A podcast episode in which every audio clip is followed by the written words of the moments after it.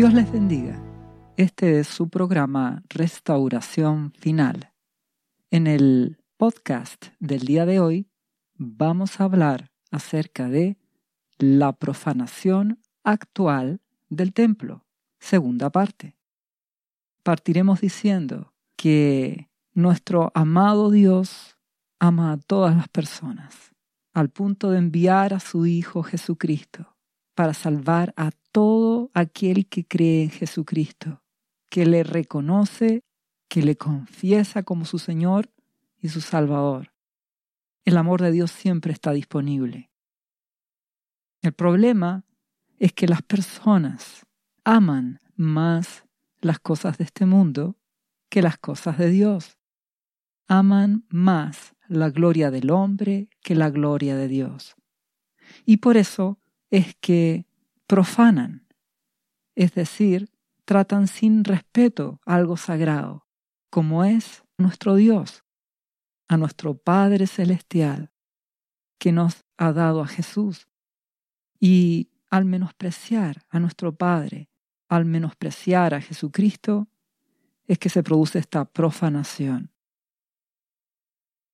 Ya analizamos la profanación del primer templo, el templo construido por el rey Salomón, donde la presencia de Dios bajó, llenó ese templo.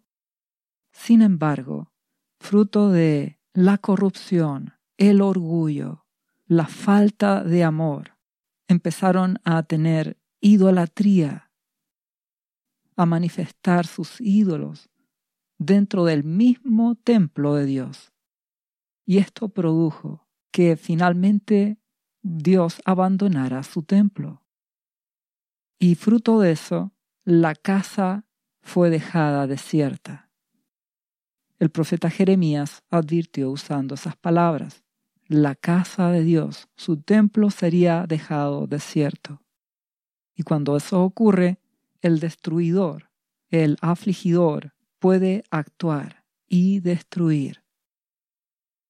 Porque cuando las personas sacan a Dios de sus vidas, sacan a Dios del templo, pierden su protección. Y ahí actúa el ladrón, que viene a robar, a matar y a destruir. Recordemos que los ídolos en el interior del mismo templo son el reflejo de el amor de las personas por las cosas terrenales habían ídolos de dinero, de codicia, de inmoralidad sexual, de orgullo. Recuerda que ídolo es todo lo que compite en tu corazón por el lugar que Dios debería tener, el primer lugar. Entonces los ídolos dan sentido a la persona, le dan significado, le dan pertenencia y roban el lugar que Jesucristo debe tener en tu vida, el primer lugar.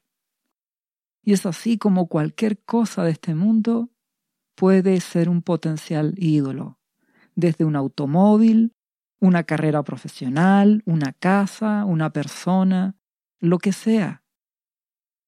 Cuando en tu corazón lo atesoras y le das una importancia que es mayor de la que debe, empiezas inmediatamente a generar un ídolo en tu vida.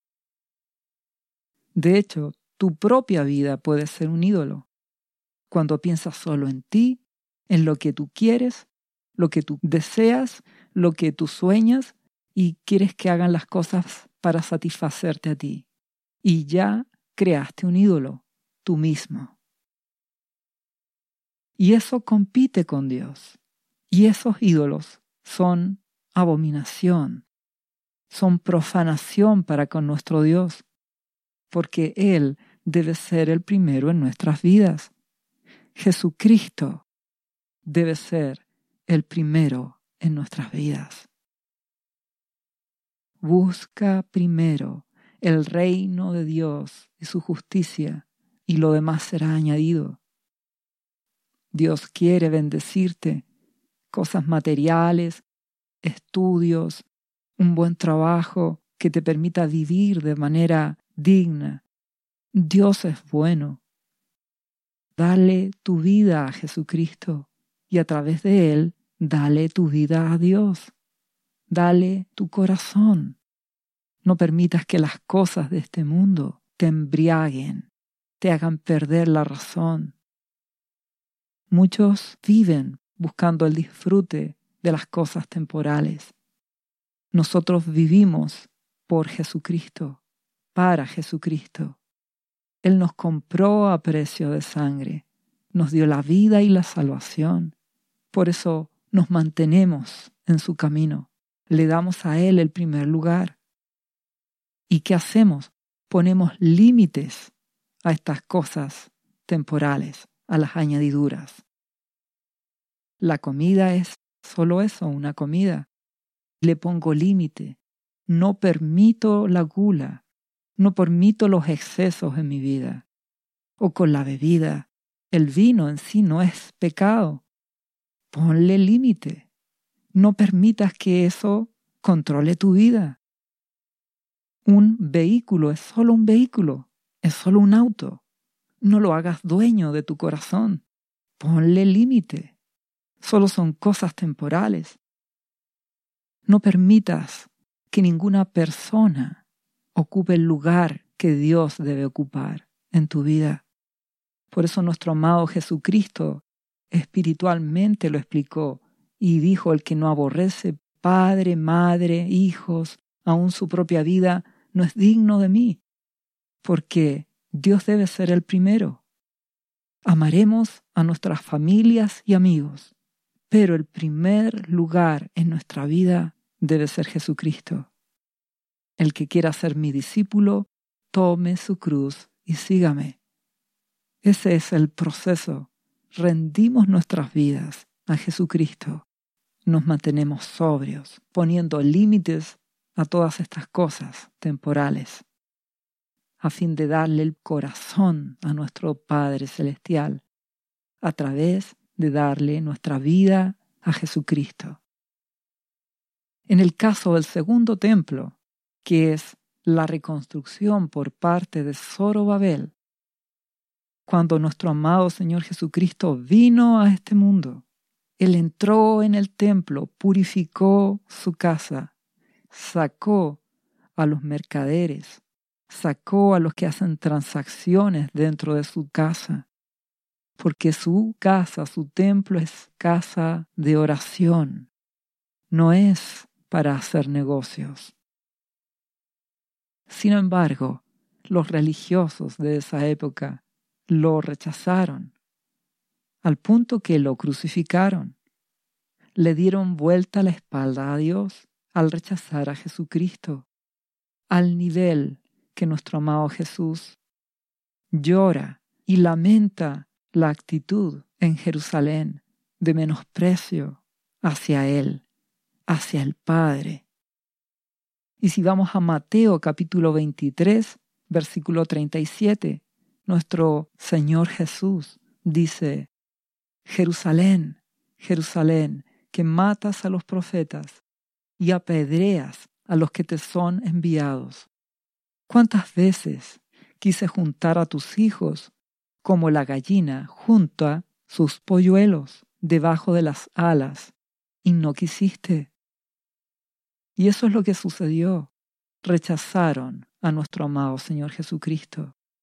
La presencia de Dios fue menospreciada, profanada, quitada.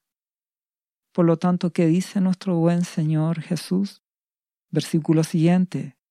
He aquí vuestra casa os es dejada desierta. Repite las mismas palabras que el profeta Jeremías, hablando del primer templo. En esta ocasión, nuestro Señor Jesucristo habla del segundo templo. Y dice, porque os digo que desde ahora no me veréis, hasta que digáis, bendito el que viene en el nombre del Señor. ¿Qué significa? Por cuanto me profanaron, menospreciaron mi mensaje, que era el mensaje del Padre, porque nuestro precioso Señor Jesucristo vino al mundo a dar el Evangelio de Dios. siendo Él el Hijo de Dios, Emanuel, Dios con nosotros, y fue rechazado, profanado y menospreciado. Y cuando ocurre eso, fruto de la profanación, del rechazo, entonces el destruidor, el afligidor, operará. Puede entrar sin ningún tipo de inconveniente para robar, matar y destruir. Ocurre que hay algo muy importante y es que el pueblo, cuando rechazó a nuestro amado Salvador, Jesucristo, en el momento en que se le dio la oportunidad de elegir entre nuestro Señor Jesús, que es el dador de la vida y de la paz y del perdón, el Hijo de Dios. Ellos escogieron a Barrabás, símbolo de la rebelión, de la violencia y de la muerte. Esa fue la triste elección del pueblo de Dios. Y fruto de eso, la casa fue dejada desierta. La casa de Dios, su templo sería dejado desierto. Y como esto se vuelve a repetir en el tiempo, vemos que en la actualidad el ser humano vuelve a elegir la rebelión, la violencia, la sublevación y por lo tanto la muerte, en vez de elegir a Dios para que le ayude en sus problemas. Abren la puerta al destruidor. Y fruto de esto es que en Lucas capítulo 23, versículo 17, nuestro Señor Jesús, a la gran multitud del pueblo y a las mujeres que lloraban y hacían lamentación por él cuando él iba camino a la cruz a morir. Dice, pero Jesús, vuelto hacia ellas, les dijo, Hijas de Jerusalén, no lloréis por mí, llorad por vosotras mismas y por vuestros hijos. Porque he aquí que vendrán días en que dirán, Bienaventuradas las estériles, y los vientres que no concibieron, y los pechos que no criaron. Entonces comenzarán a decir a los montes, Caed sobre nosotros, y a los collados, cubridnos porque si en el árbol verde hacen estas cosas, Jesucristo, Él es el árbol verde lleno de vida. En el seco, ¿qué no se hará? El pueblo estaba seco espiritualmente, no recibió a Jesucristo. Nuestro amado Salvador profetiza lo que va a ocurrir fruto de la decisión del pueblo, profanar a Dios, a nuestro Señor Jesucristo, menospreciar a nuestro Señor.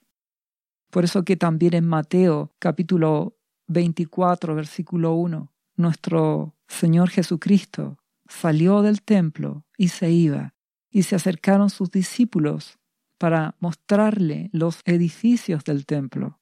Y respondiendo él les dijo, ¿veis todo esto?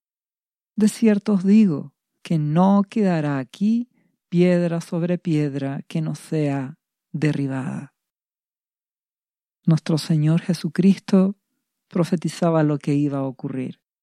Y fue así como en el año 70 ocurre la destrucción del segundo templo por parte de los romanos. Tras un asedio a Jerusalén, destrucción de sus muros, quema de sus casas, destrucción del templo, muerte y destrucción, y cautivos, personas capturadas, esclavizadas, llevadas cautivas a Babilonia. Tristemente, como el ser humano no quiere cambiar sus prioridades, como no le interesa darle lugar a Dios, cae repetitivamente en estos mismos patrones. Y eso es lo que nuestro buen Dios nos pide que nos demos cuenta y despertemos. Recordemos que nuestro amado Señor Jesucristo, después de morir en una cruz, resucitó al tercer día y les dijo a los discípulos que esperaran al Espíritu Santo y que el Espíritu Santo moraría en nuestras vidas.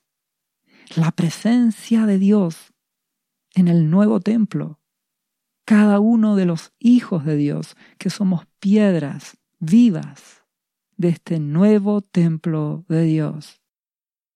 Esto es independiente de que Dios pueda permitir que se construya un tercer templo por parte del pueblo de Israel. Independiente de eso, nuestro amado Jesucristo envió al Espíritu Santo. Y en el Nuevo Testamento, su iglesia es el nuevo templo de Dios.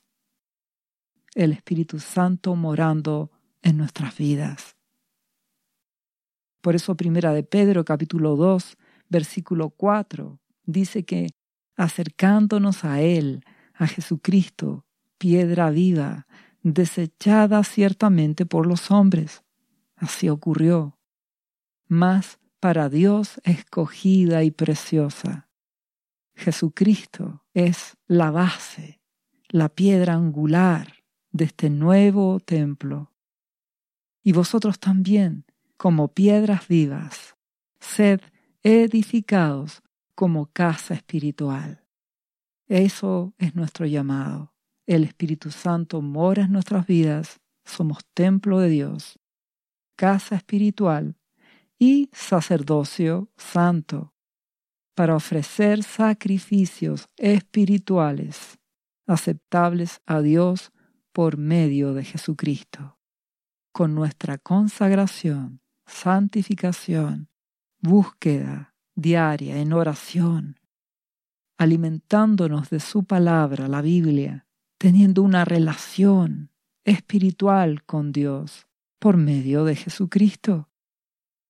Entonces, ¿cuál es el problema al cual nos enfrentamos en este tiempo? Los mismos del tiempo anterior, del Antiguo Testamento.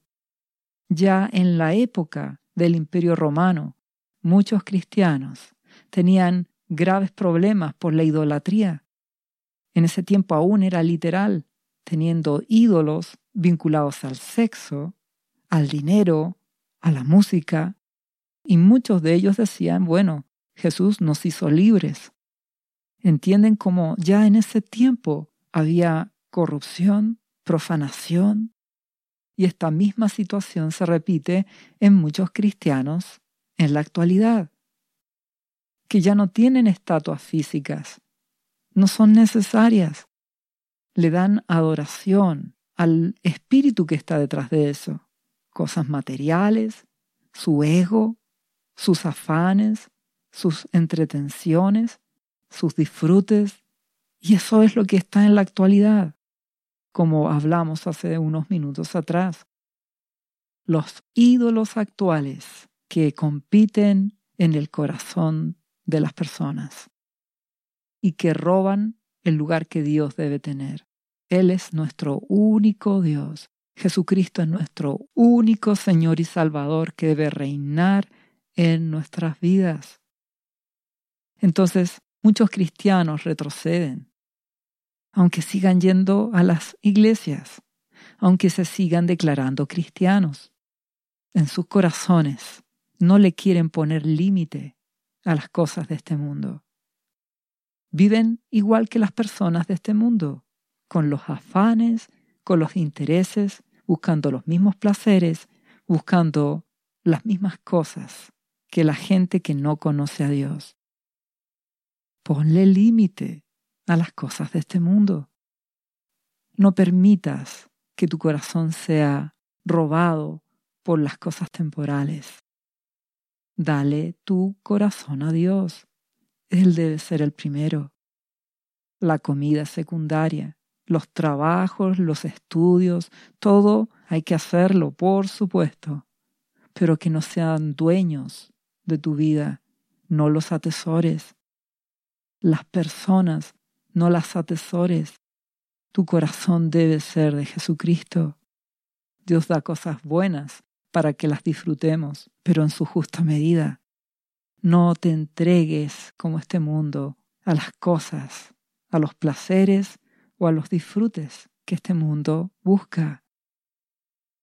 El libro de la Biblia de Hebreos, capítulo 10, versículo 26, dice, Porque si pecaremos voluntariamente, después de haber recibido el conocimiento de la verdad, ya no queda más sacrificio por los pecados, sino una horrenda expectación de juicio y de hervor de fuego que ha de devorar a los adversarios. Esta es una advertencia a los cristianos. ¿Qué es pecar voluntariamente? Que tú sabes que estás haciendo algo que a Dios le desagrada y no te frenas y no te arrepientes. Sigues, permaneces en esa situación. No te humillas, no clamas a Dios misericordia, te dejas estar, pecas voluntariamente. La pregunta es, ¿cuántos cristianos, incluso activos en las iglesias, permanecen así? Profanan, menosprecian el templo en sus propias vidas, deshonran a Dios. Pero si nos arrepentimos, si nos humillamos ante Dios, si reconocemos que hemos pecado y pedimos perdón a Dios en el nombre de Jesús, Él nos perdonará. Y pedimos misericordia y nos derramamos ante Él y lloramos pidiendo que Él nos fortalezca para vencer el pecado. Y el amado Espíritu Santo nos ayudará. Dios es bueno, Dios es fiel. Nuestro amado Señor Jesucristo no quiere que te pierdas. Él quiere salvarte. Hay esperanza. Aunque hayas caído en la hipocresía, si te humillas, si clamas a Jesucristo de todo tu corazón, pidiendo perdón y misericordia y pidiendo ayuda, Él perdonará, Él te ayudará. Te ruego que lo busques, que no vivas una vida de hipocresía, pecando voluntariamente, porque Dios es misericordioso, Él es paciente, pero en algún momento la destrucción viene a causa de profanar el templo de Dios en nuestras vidas. Si vamos al libro de la Biblia de Primera de Timoteo, capítulo 4, versículo 1, nos habla acerca de la apostasía. Y dice, pero el Espíritu, el amado Espíritu Santo, dice claramente que en los postreros tiempos algunos apostatarán de la fe, escuchando a espíritus engañadores y a doctrinas de demonios. Apostasía. Apostatarán de la fe. ¿Qué significa eso? Renegarán de la fe. Es decir, se apartarán de la fe, de las enseñanzas de Jesucristo se apartarán de lo que nuestro amado Señor Jesucristo nos enseña, del Evangelio, y oirán espíritus engañadores, o del propio corazón inventarán cosas, enseñanzas que no son de Dios. Está hablando de que esto ocurrirá en la iglesia. Seguirán a espíritus engañadores con enseñanzas que provienen de demonios de las tinieblas. Por ejemplo, ¿qué nos dice nuestro amado Señor Jesucristo? Marcos capítulo 8 versículo 35. Porque todo el que quiera salvar su vida, la perderá. Y todo el que pierda su vida por causa de mí y del Evangelio, la salvará. Que nos enseña nuestro amado Señor Jesucristo. ¿Quieres salvar tu vida? Tienes que perderla por causa de mí y del Evangelio. Tomar tu cruz y seguirme. Morir a tu voluntad y hacer lo que yo te mando. Sin embargo, ¿qué ocurre en el tiempo actual? Vemos que estas doctrinas, estas enseñanzas nuevas que provienen de las tinieblas, nos enseñan todo lo contrario. Tú Eres el importante, debes pensar en ti, cumple tus sueños. Dios te quiere cumplir todos tus sueños. Autorrealización, en otras palabras. Engaños. ¿Entiendes lo que es engaño? Pasar de lo que Jesús nos ordena morir a uno mismo, a lo que se enseña en muchos lugares cristianos, autorrealización.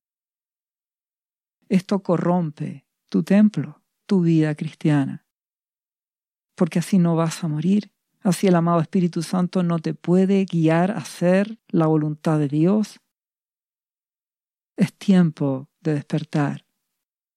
Otro ejemplo, nuestro amado Señor Jesucristo dijo en Marcos capítulo 12, versículo 30, Amarás al Señor tu Dios con todo tu corazón y con toda tu alma y con toda tu mente y con todas tus fuerzas, es decir, por sobre todo.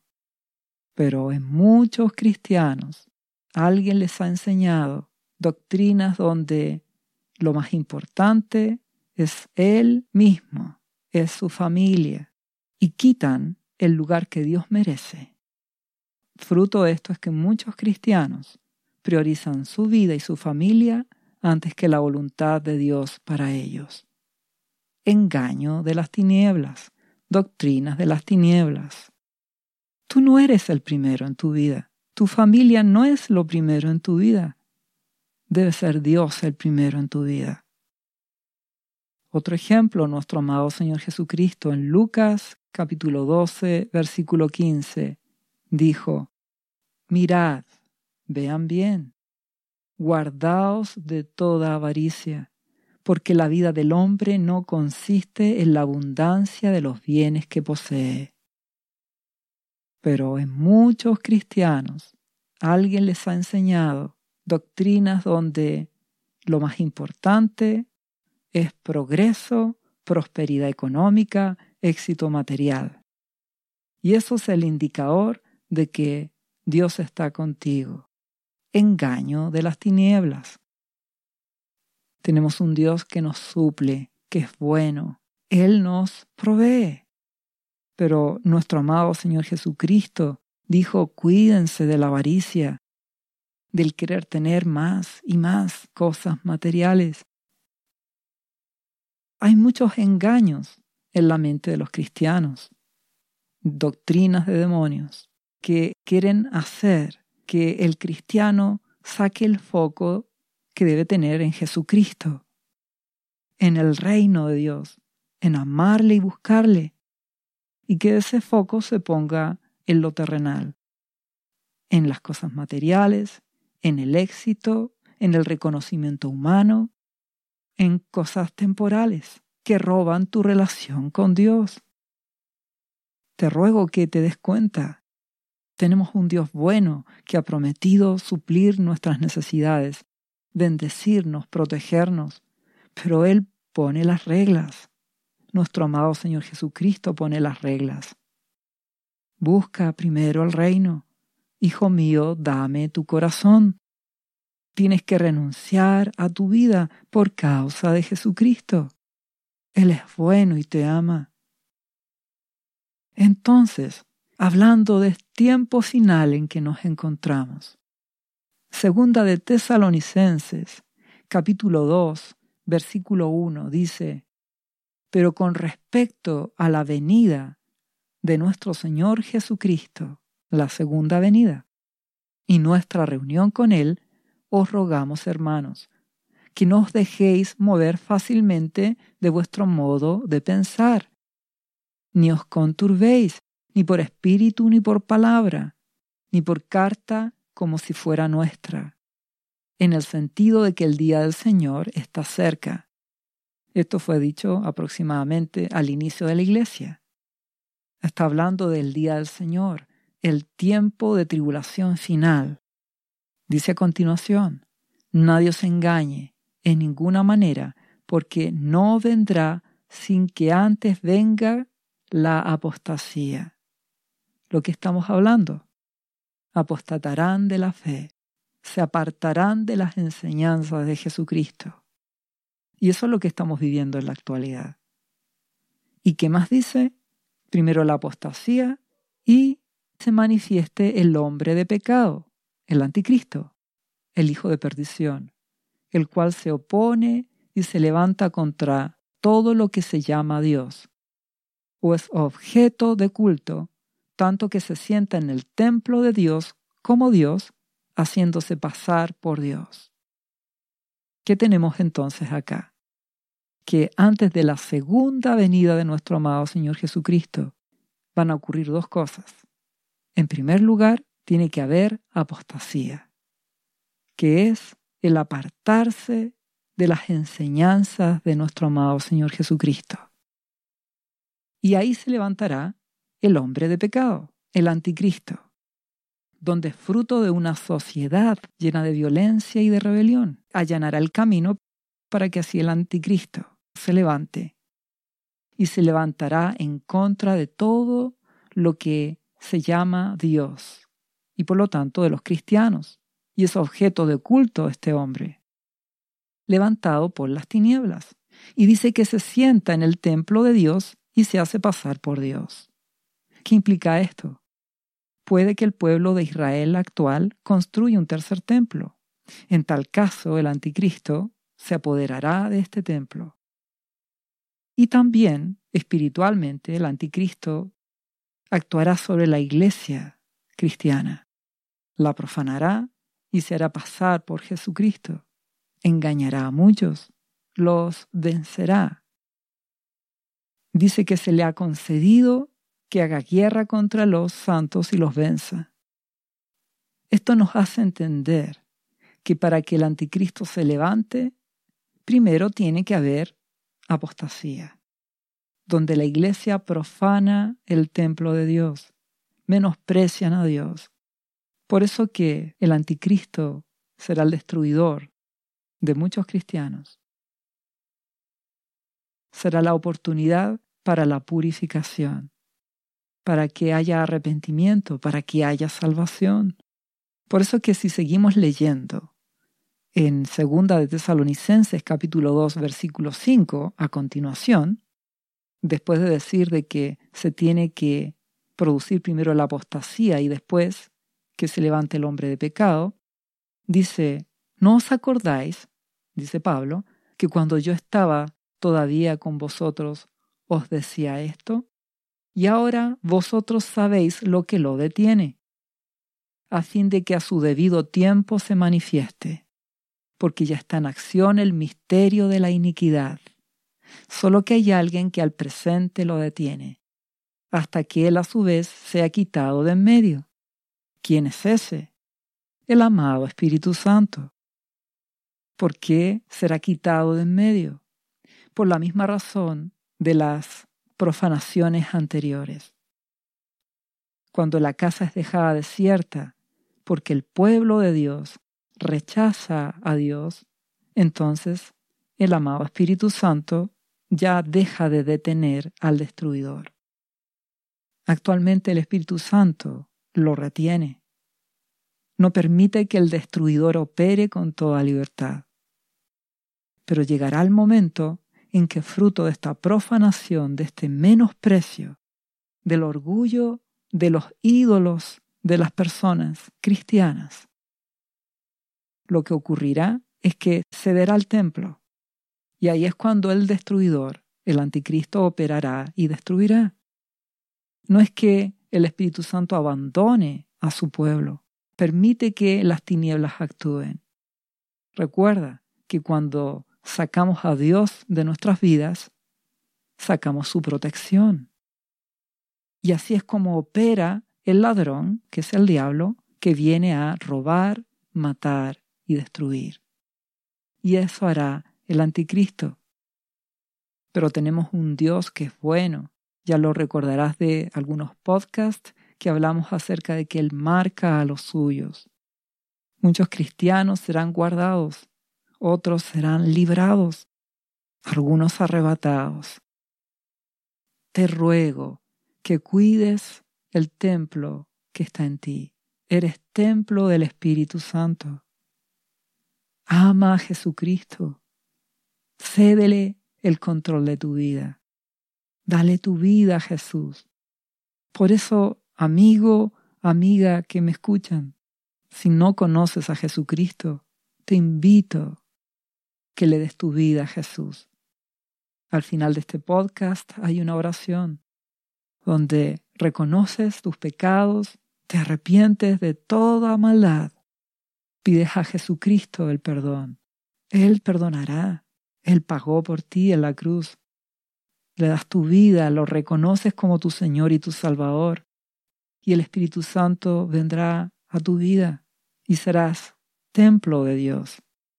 Y será el punto de partida para ser discípulo de Jesucristo y permanecer en Jesús. Te invito a conocerle. Él cambiará tu vida y Dios te guardará. Porque nuestro amado Padre Celestial, Jehová de los ejércitos, el Rey del universo, nuestro Dios te ama y dio a Jesucristo para salvarte. Él no abandona a los suyos. Tristemente, muchos de los suyos, sus hijos, lo abandonan a Él. Por eso que al final de este proceso de apostasía general aparecerá el anticristo, destruirá, afligirá, pero eso hará que muchos cristianos de verdad conozcan a Jesús el anticristo será vencido finalmente, como dice a continuación, segunda de Tesalonicenses capítulo 2 versículo 8. Dice que entonces se manifestará aquel inicuo, el anticristo, a quien el Señor, nuestro Señor Jesucristo, matará con el espíritu de su boca y destruirá con el resplandor de su venida. Inicuo, hablando del anticristo, cuyo advenimiento es por obra de Satanás, con gran poder y señales y prodigios mentirosos, y con todo engaño de iniquidad para los que se pierden, por cuanto no recibieron el amor de la verdad para ser salvos. Entonces será terrible esto que va a ocurrir cuando la persona elige la violencia, la rebelión, el orgullo. Su corazón se endurece y está en una posición de fácil engaño por parte del anticristo. Continúa diciendo, por esto Dios les envía un poder engañoso para que crean la mentira. Es decir, les concede lo que ellos buscan. Quieren la violencia, quieren la rebelión, quieren la mentira y el engaño. Pues bien, ahí estará el anticristo. Si quieren creerle, créanle a fin dice de que sean condenados todos los que no creyeron a la verdad, sino que se complacieron en la injusticia.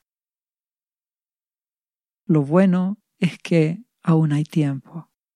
La iglesia va a ser purificada en el tiempo final, en medio de la tribulación, incluso en medio de la persecución del anticristo.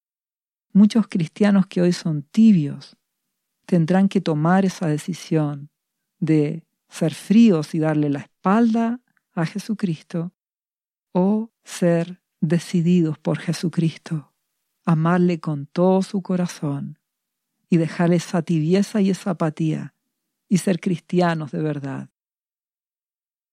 Y eso será un último avivamiento, un último despertar. Pero hay tiempo, líbrate de la apostasía líbrate de profanar el actual templo, que es tu propia vida, donde mora el Espíritu Santo en ti. Ama a Jesucristo, búscale. Ríndele tu vida a Jesucristo. Ten comunión con el Espíritu Santo. Ora a Dios, Padre, en el nombre de Jesús. Quita todo ídolo de tu vida. Apártate del pecado del orgullo, de la inmoralidad, de la codicia. Apártate de la murmuración, de la queja, de la violencia. Límpiate de esas cosas. Conságrate a Dios, dándole cada día ese primer lugar en tu vida, teniendo comunión diaria, cantándole, adorando a Jesucristo, adorando al Padre, orando en el Espíritu, leyendo su palabra. Cuida ese templo. El Espíritu Santo quiere llenarte cada día más. Así es como cuidas tu vida espiritual, el templo de Dios en ti. El amado Espíritu Santo te anhela celosamente. Por eso dice, ¿no sabéis que sois templo de Dios y que el Espíritu de Dios mora en vosotros? Por eso Dios quiere que tengas una vida limpia ante Él, y así serás librado, guardado. Las tinieblas no te engañarán, la violencia no te tocará. El destruidor no podrá destruir tu vida. Dios es celoso. Él exige ser el primero en nuestras vidas. Éxodo capítulo 34, versículo 14. Pues Jehová, cuyo nombre es celoso, Dios celoso es. Santiago capítulo 4, versículo 5. El Espíritu que Él ha hecho morar en nosotros nos anhela celosamente. El Espíritu Santo quiere guiar tu vida él anhela que conozcas más a Jesucristo y así oirás la voz de Jesucristo y le obedecerás y le amarás y Dios te guiará porque los verdaderos hijos de Dios son guiados por el Espíritu Santo de Dios y serás guardado en medio de las cosas que vendrán. Pon límite a las cosas de este mundo a los disfrutes, a las añadiduras, ponle límite a los deseos. No te entregues a la esclavitud. El mundo se entrega a las cosas temporales. Entonces no le ponen límite, por ejemplo, a la comida. Comen todo lo que quieren y se terminan afectando la propia salud. Generan un ídolo de la comida, lo cual Dios llamará gula, y ese ídolo los destruirá, los enfermará, les pondrá sobrepeso, una serie de enfermedades, porque las personas no ponen límite.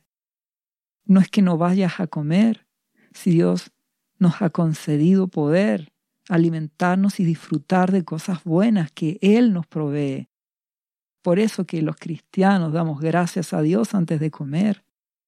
Hacemos una oración dándole gracias a Dios por los alimentos que nos vamos a servir, porque son cosas buenas que Dios nos da para que disfrutemos. Pero le ponemos límites a eso. No permitimos que eso domine nuestras vidas. Nuestro buen Señor Jesucristo dijo, no solo de pan vivirá el hombre, sino de toda palabra que sale de la boca de Dios.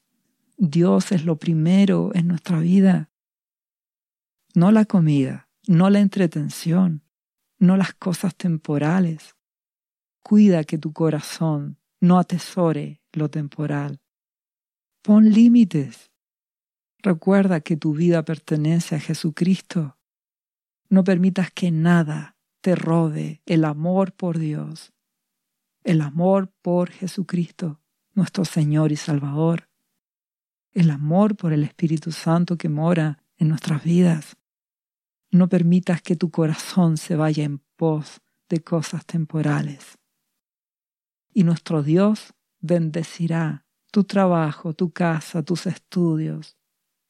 Te dará salud. Él te proveerá todo lo que necesitas. Dios es bueno. Tristemente, muchos cristianos atesoran lo temporal.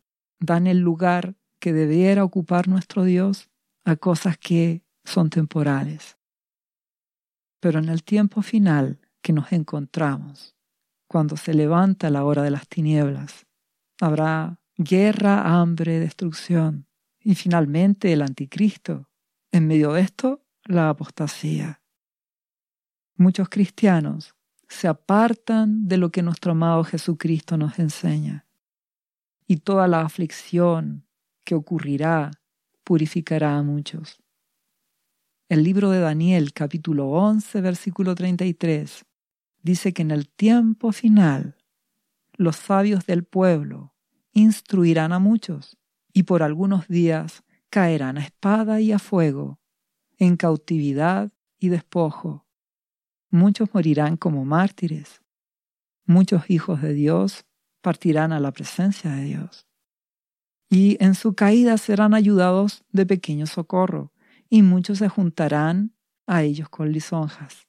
Habrá engaño en medio de la apostasía. falsos cristianos.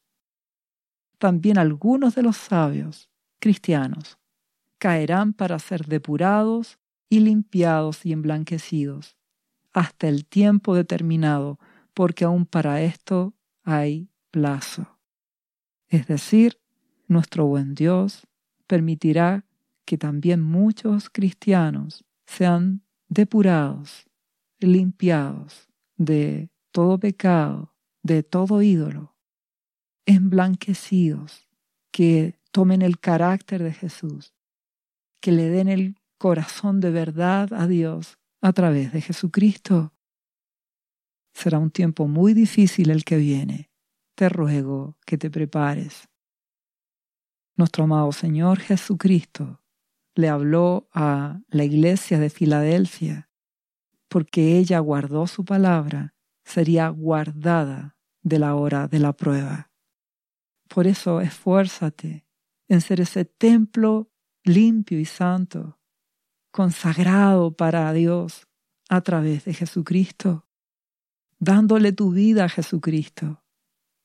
Y si le has fallado, nuestro amado Jesús nos ama.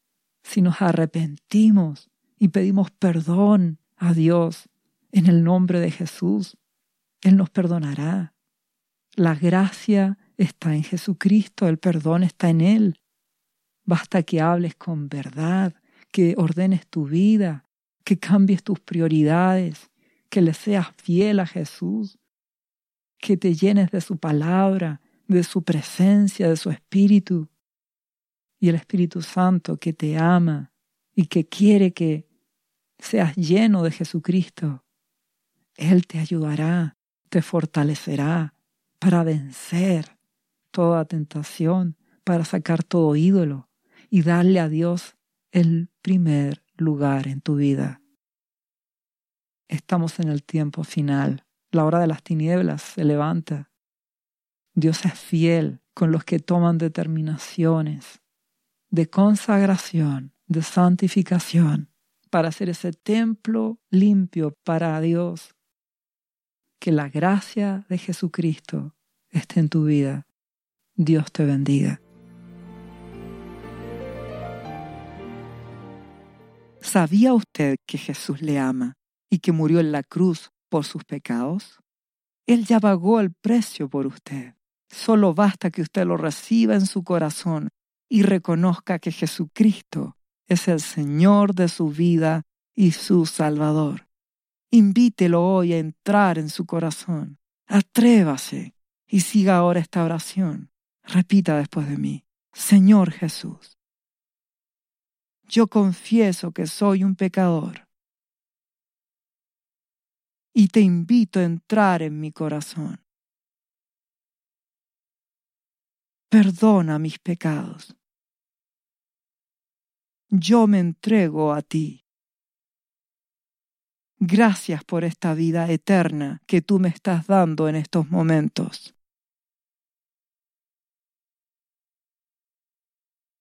Yo te confieso ahora como mi Señor y mi Salvador. Lea la Biblia y busque una iglesia cristiana para que le enseñen la palabra de Dios. Lea Juan capítulo 3 versículo 16. Visite cristo-viene.cl. ¿Sabías que Jesús te ama y quiere sanarte de toda enfermedad? La Biblia dice que Jesús llevó tus enfermedades y sufrió tus dolores para que tú ahora estés sano. Solo tienes que creer en Jesús y pedirle que entre a tu corazón y perdone tus pecados. Repite este versículo de la Biblia varias veces al día, cada día, por las heridas de Jesús fuimos sanados y por esta promesa yo soy sano. Los azotes que sufrió en la cruz representan tu sanidad para este tiempo. Tienes que creerlo con todo tu corazón porque Jesús te ama y quiere verte sano de cualquier enfermedad. No te rindas, insiste y créele a Jesús. lee la Biblia y busca una iglesia cristiana. Lee Isaías capítulo 53, versículo 5. Visite cristo-viene.cl. Restauración final.